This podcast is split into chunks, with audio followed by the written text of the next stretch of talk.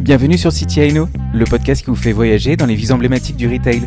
Accrochez votre ceinture, décollage immédiat. Les experts de l'échangeur BNP Paribas Personal Finance, Mathieu Joly et Elisabeth Menant, vous partagent leur carnet de voyage. Bonne écoute Bonjour à tous et bienvenue dans ce premier épisode de City I. Je me présente, je m'appelle Mathieu Joly et je suis responsable innovation et services à l'échangeur BNP Paribas Personal Finance.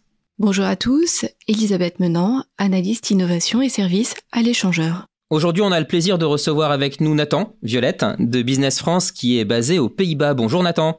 Bonjour Mathieu, merci de me recevoir. C'est un plaisir. Donc vous l'avez compris, aujourd'hui on va aller aux Pays-Bas et plus particulièrement à Amsterdam. Alors pourquoi ce choix? Eh bien parce qu'on regarde euh, tout bêtement la situation, on voit arriver des, enseignes, hein. on voit arriver Rituals, on voit arriver Emma, on voit arriver Action, on voit arriver Picnic. Donc on voit arriver finalement plein d'enseignes néerlandaises en France actuellement. Finalement, les Pays-Bas repartent à la conquête du monde, ce qu'ils avaient fait au XVIIe et au XVIIIe siècle avec la Compagnie des Indes, qui avait assuré prospérité au pays grâce au monopole sur les épices provenant d'Asie. Nathan, ma première question, quelles sont aujourd'hui les grandes tendances économiques du pays? Eh ben, euh, je vais te synthétiser tout simplement un petit peu, je pense, les Pays-Bas, Mathieu, euh, d'un point de vue économique. Donc, pour rappeler la structure du pays, donc c'est un marché de 17 millions d'habitants, donc c'est ni trop petit ni trop grand, euh, j'ai envie de dire. C'est un champion de la croissance. Hein, ils avaient 2,4% de croissance en 2018. Euh, donc en pré-Covid, disons, quand il y avait 1,3% de croissance en Allemagne. Euh, c'est le 21e pays euh, en termes de PIB par habitant à l'échelle mondiale. Donc c'est voilà le foyer moyen néerlandais a beaucoup d'argent et d'argent à dépenser dans le retail. Et le pays est également très bon en taux de chômage, puisque le taux de chômage là-bas est de 2,7% en 2021. On va pas parler de la France puisqu'on est à peu près 8%. Tout ça pour dire que les Pays-Bas, c'est un pays qui est tout simplement riche et prospère. Ok, merci Nathan. Et avec euh, ces éléments-là, finalement, c'est quoi les caractéristiques aujourd'hui spécifiques de la consommation des Néerlandais? Eh ben, je pense qu'on peut euh, tout simplement faire une petite overview du marché. Moi, je le décrirais comme euh, le marché du retail, en tout cas néerlandais, comme étant tout simplement très mature et surtout très exigeant. les Néerlandais sont bilingues à 90%, donc ils ont forcément un, un fort lien culturel avec le monde anglo-saxon. Euh, ils absorbent très bien les outils digitaux, hein, tout simplement avec les Finlandais. Ce sont les consommateurs qui utilisent le plus euh, les outils digitaux. Enfin, euh, pour bien montrer que le, la transition du retail néerlandais se fait via le digital et qu'aujourd'hui c'est ça qui fait les facteurs différenciants entre les marques, c'est que 98% de la population néerlandaise a accès à une connexion Internet haut débit, c'est tout simplement le plus haut taux au monde. Ouais, t'as parlé de digital, Nathan. Donc euh, évidemment, la montée du digital, elle est liée à la pandémie. Aujourd'hui, c'est quoi l'état d'esprit des Néerlandais? C'est quoi les tendances aujourd'hui qu'on peut observer? L'état d'esprit des Néerlandais il est assez bon, il est même très bon, hein, malgré le confinement qui était assez sévère en ce moment. Euh, donc les Néerlandais sont tout simplement en confiance pour le futur, disons, même s'ils sont un peu inquiets par euh, les changements climatiques. Ça, on va le retrouver dans leur mode de consommation. Donc comme je disais, c'est malgré tout un pays qui est très stable et très prospère, donc forcément qui encourage tout simplement la croissance économique. Également, dans un point de vue un peu plus retail, au sens large du terme, les Néerlandais sont le peuple en Europe qui déclare le plus que faire du shopping les rend heureux. Enfin, tout simplement, peut-être, il est intéressant euh, de faire petit, une petite overview du, du lockdown ici. Donc, on a été très confinés, nous, sur la période décembre 2021, début janvier 2022, mais aujourd'hui, les choses s'améliorent un petit peu puisqu'il est possible maintenant de retourner faire du shopping aux Pays-Bas. Alors attention, pas n'importe comment puisqu'il faut faire une prise de rendez-vous si jamais on veut entrer dans un magasin après 17 heures. Ouais, c'est fascinant parce que ce que tu nous racontes sur, euh, sur justement cette reprise de rendez-vous, finalement, on voit bien que tous les pays européens ont réagi différemment, que les organisations du retail euh, sont très différentes. Aujourd'hui, nous euh, qui t'écoutons, on a effectivement une bonne vision de l'organisation du business aujourd'hui en France. J'imagine que la distribution aux Pays-Bas, elle est organisée peut-être différemment. Alors, elle est tout à fait organisée différemment. C'est pas du tout le modèle français. Alors, pour rappeler un petit peu les Pays-Bas, c'est un petit pays, donc forcément est très densément peuplé, surtout dans le côté centre-ouest qu'on appelle la Randstad. En fait, cette concentration de beaucoup de personnes dans un petit espace géographique a tout, simplement totalement modifié l'organisation du retail et notamment du retail food, surtout aux Pays-Bas. Donc en fait, aux Pays-Bas, il n'existe pas d'hypermarché, c'est une constellation de supermarchés qui sont souvent bah, très visités et qui sont situés la plupart du temps dans les centres-villes ou dans les zones résidentielles. En tout cas, il y a un maillon comme ça de supermarchés sur l'ensemble du pays. Enfin, je pense qu'on peut euh, tout simplement souligner peut-être un petit peu des, des caractéristiques de consommation euh, des Néerlandais, notamment comment euh, des enseignes étrangères pourraient aborder le marché néerlandais, notamment sur la nourriture. Alors, il faut savoir que ici, l'environnementalisme et la nourriture organique, euh, c'est pas des marquants différenciants, ce sont tout simplement des normes auxquelles il faut se conformer.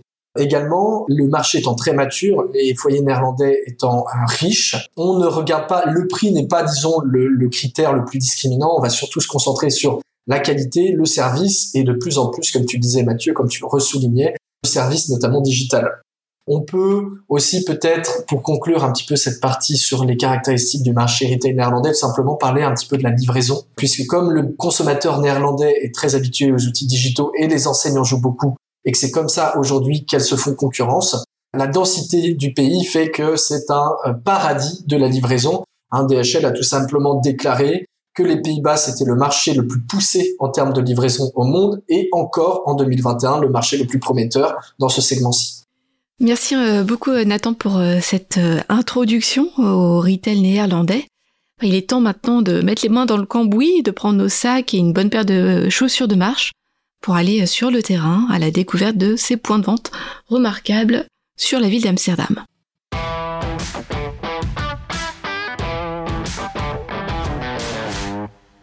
Alors premier choix, on va commencer par un magasin, un magasin qui devrait vous plaire messieurs puisque c'est un magasin de lingerie. Il s'agit de la marque Lunchery qui compte 35 magasins aux Pays-Bas et aussi en Belgique.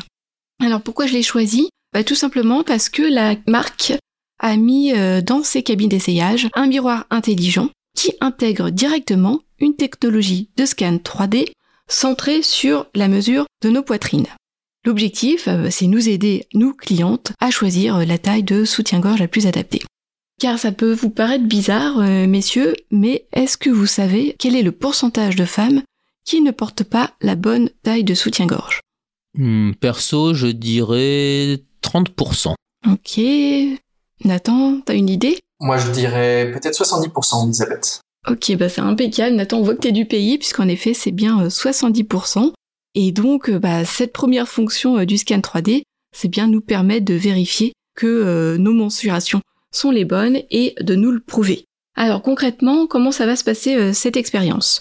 Je vais rentrer dans la cabine d'essayage, je vais enlever bien entendu mon haut, je vais mettre devant le miroir, et à ce moment-là, une fois que je suis prête, la vendeuse, qui est restée à l'extérieur de la cabine, va lancer la fonction de scan depuis euh, son iPad. Quand je vais entendre un bip, bah, je vais tourner tranquillement sur moi-même, les bras légèrement écartés, ce qui va permettre au scan de mesurer plus de 140 points de mesure enregistrés en moins de 30 secondes. Et c'est ces mesures qui vont ensuite être comparées à une base de données de euh, plus de 300 poitrines et euh, pour pouvoir effectivement trouver la conversion sur la taille de soutien-gorge la plus adéquate, c'est ça? C'est exactement ça. Du coup, cette comparaison euh, permet à la vendeuse de recevoir directement les résultats sur son iPad et de faire une sélection de modèles qui me correspondent. En gros, elle va passer sur un rendez-vous 30 minutes avec moi. Et ce 30 minutes, il n'est pas anecdotique, puisque c'est un temps moyen consacré à chaque cliente. Pourquoi? Parce qu'en plus de cette technologie de scan 3D, bah, ce qui est le gros plus, c'est bien sûr le conseil apporté par la vendeuse. Donc on a plutôt un binôme réussi. Elles sont d'ailleurs, pour la petite histoire, euh, formées à détecter nos personnalités dès qu'on rentre dans le point de vente, euh, si on porte des couleurs vives ou plutôt des couleurs sombres, notre façon de nous tenir, et même elles vont scruter l'expression de nos visages lorsqu'on va essayer les différents modèles en cabine. Et donc, bah forcément, donc le fait de montrer euh, ces modèles sur un iPad et euh, d'être sûr de nos mensurations, c'est vraiment cette double combinaison euh, qui permet d'engager une conversation qui va me permettre peut-être bah, d'essayer d'autres modèles que auxquels je n'aurais pas pensé. Alors, autre fonction aussi très sympa à tester dans cette cabine d'essayage, c'est la prise de photo. Donc toujours à travers ce miroir magique, ce miroir intègre aussi une caméra qui fait que bah, quand je vais essayer un modèle, je vais pouvoir me prendre en photo. Un deuxième modèle, une deuxième photo, etc., etc. Et ces photos vont s'afficher au fur et à mesure sur le miroir. Résultat, si jamais j'hésite entre deux ou trois modèles, bah, plutôt que de les réessayer un milliard de fois, je vais pouvoir revoir les photos sur le miroir et puis décider d'en réessayer que un ou deux. Alors, oui, on peut vous entendre, vous, chers auditeurs, nous dire bah, qu'est-ce qui nous raconte l'échangeur, la technologie de scan 3D, ce n'est pas très nouveau. Et euh, c'est vrai, puisqu'on a déjà expérimenté euh, à l'échangeur des euh, startups comme Sizey ou 3D Look. Mais ici, ce qui nous a plu en fait à Mathieu et moi, c'est que c'est vraiment un déploiement à grande échelle, puisque bah, la technologie, elle est déployée dans tous les points de vente, mais surtout, elle fonctionne depuis maintenant 5 ans. Donc c'est en ça où vraiment ce point de vente est intéressant. Ouais, et ce qui est d'autant plus intéressant, c'est qu'on est totalement tombé dessus par hasard avec Elisabeth. On ne savait absolument pas que chez Lingerie, il y avait ce miroir connecté qui permettait effectivement de prendre des tailles. Ce qui est assez bluffant d'ailleurs dans le parcours, en tout cas dans la façon dont les vendeuses l'utilisent, c'est que c'est absolument pas de la techno pour de la techno, mais c'est un vrai support de vente. En fait, toute personne qui rentre dans la cabine va passer par cette étape pour vraiment euh, vérifier euh, qu'elle est euh, qu'elle a la bonne taille de soutien-gorge. Et puis le second élément qui m'a bluffé moi, c'est que bien souvent sur ces technologies, on va aller chercher des partenariats externes. Ici, c'est un 100% artisanal, un 100% maison, puisque le miroir, il a été développé par les équipes de lingerie en interne. Exactement, Mathieu, et même la technologie a fait office de dépôt d'un brevet au niveau de son algorithme.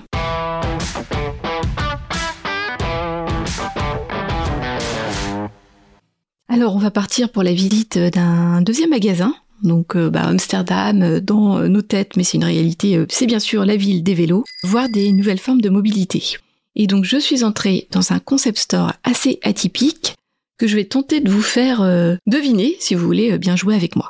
Alors, premier indice, à l'entrée, je vais avoir un bar dans lequel je peux prendre un verre ou grignoter sur le pouce. Mais j'ai aussi des canapés jaunes sur lesquels bah, je peux m'asseoir et discuter. Je vais trouver au fond euh, du magasin un espace capitonné où je peux télétravailler. Et puis enfin, euh, je suis quand même dans une boutique où je peux acheter des vêtements, des articles design ou encore un vélo électrique. Alors, est-ce que ça vous dit quelque chose, cette description, sans connaître forcément l'enseigne, peut-être euh, le secteur d'activité? Un espace, je sais pas, peut-être un espace d'attente dans une gare. Moi, malheureusement, ça ne m'évoque rien du tout, Elisabeth ça t'évoque rien, tu ne remportes pas le, grand prix. ok, donc puis je vais vous donner un, autre indice et on va juste lancer euh, une petite musique. This is not a car. This is different.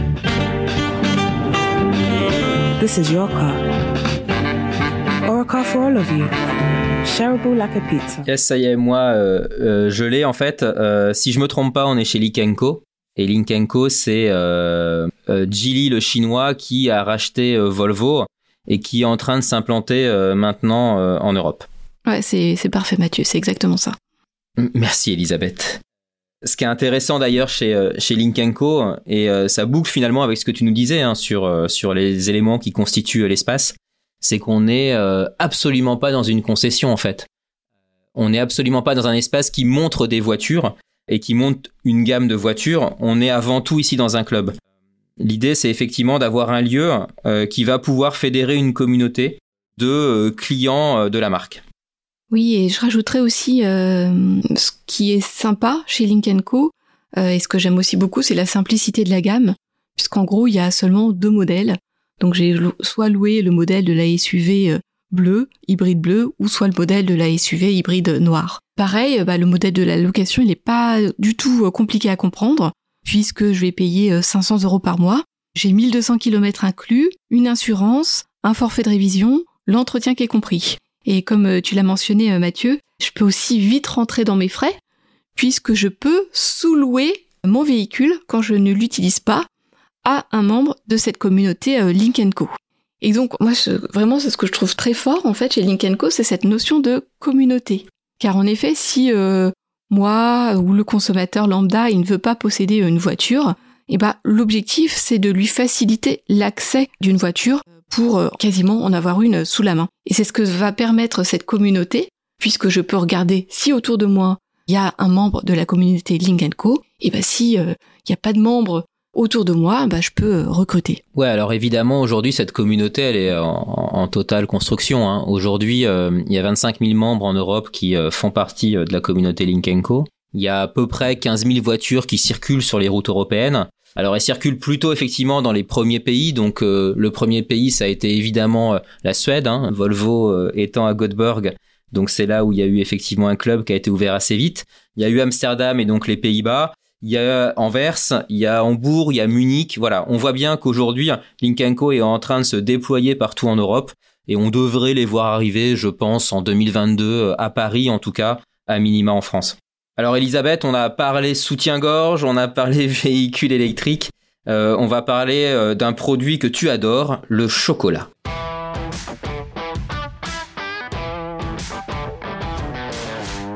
Et je le sais pourquoi, bah, parce que souvent euh, sur ton bureau, il y a une barre de chocolat de la marque Tony's Chocolonely.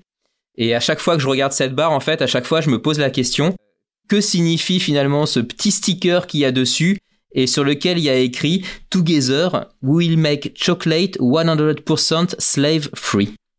Est-ce que ça veut dire que Tony c'est vraiment une marque de chocolat engagée, c'est ça?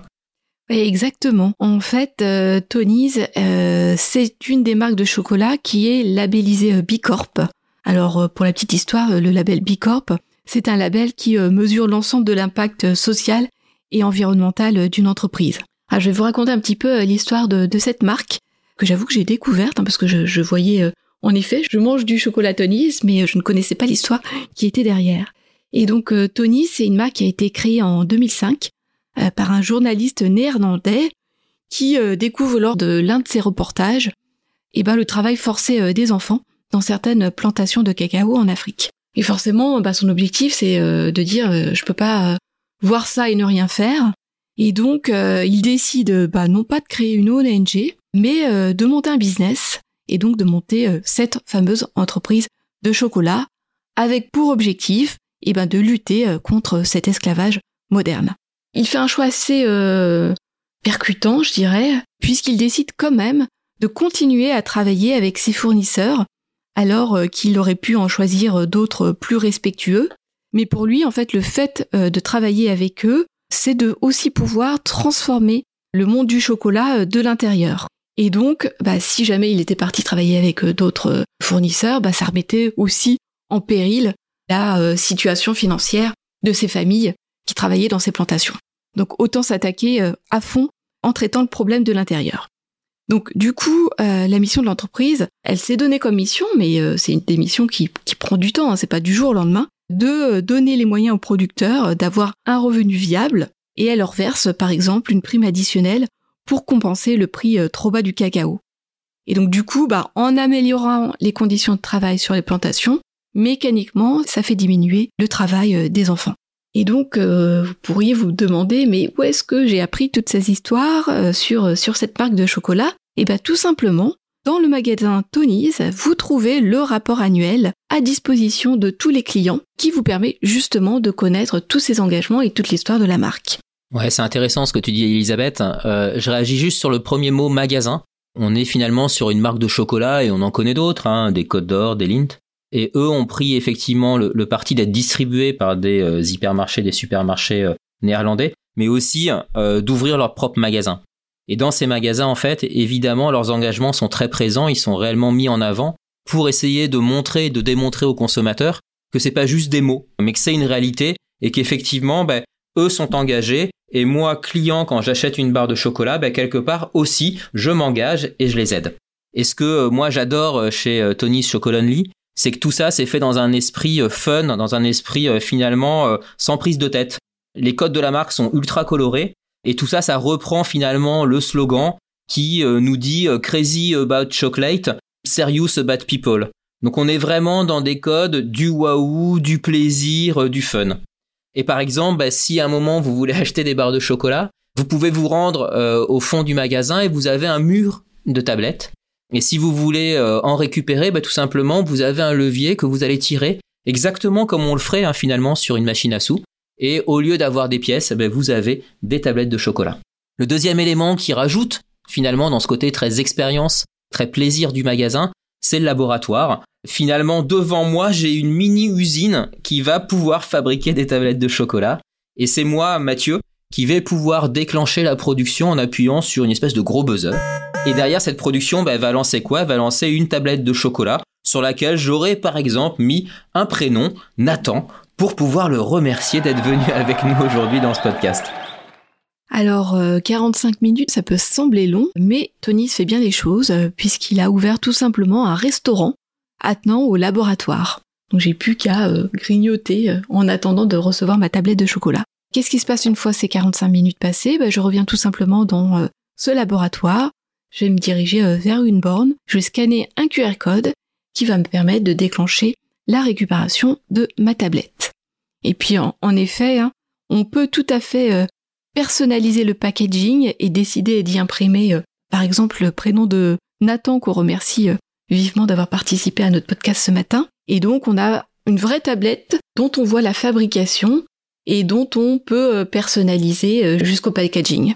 Donc l'expérience, elle est plutôt assez sympa. Alors si on vous a mis l'eau à la bouche, surtout vous n'hésitez pas à vous inscrire au prochain store tour qu'on va organiser à Amsterdam, tous les trois et euh, je vous garantis que vous repartirez avec la tablette à votre prénom.